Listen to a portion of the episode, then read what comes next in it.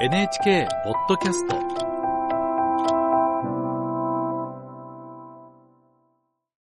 中国のメディアについて統制が強まる現状を取材した上海支局の道下渡記者に聞きます。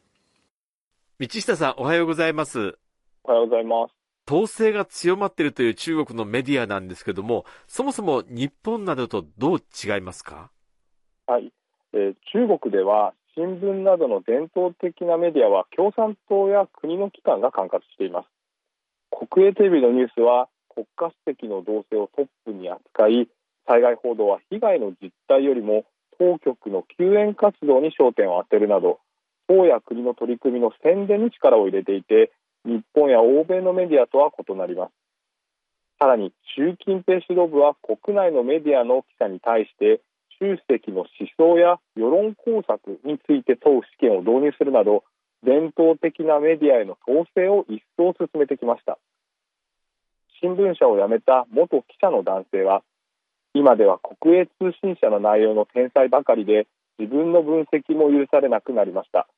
メディアの仕事は待遇が悪くても誇りがありましたがその誇りも奪われ居続ける意味がなくなりましたと話していました、うん、そうした環境ですと一般の人たちは当局の意向に沿うコンテンツにしか触れられないでしょうね。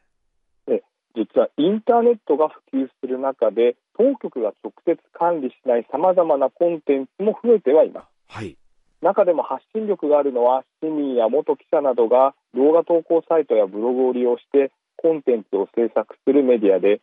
中国では自らの字にメディアを意味する媒体を合わせて自媒体と呼ばれています。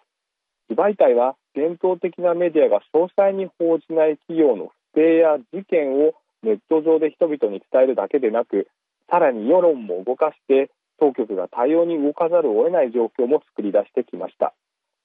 伝統的なメディアへの統制が強まる中国で自媒体は独特の役割を果たしてきたと言えます。しかし影響力を持つようになった自媒体に対しても当局は規制を始めたんです。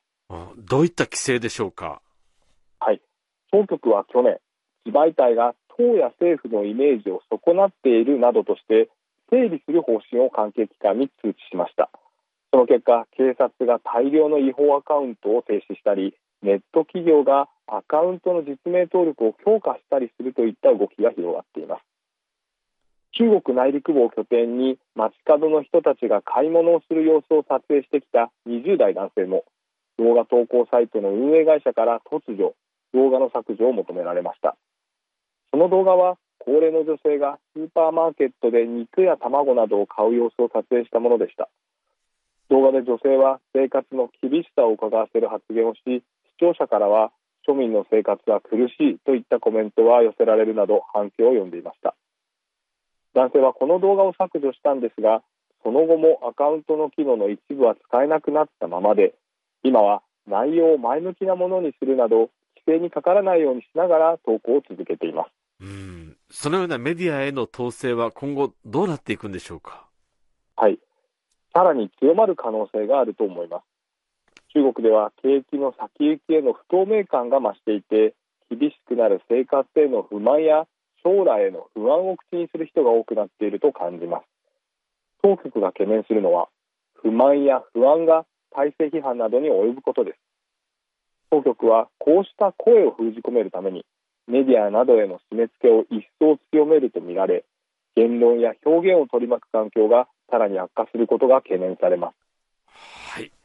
上海支局の道下渡記者に聞きました。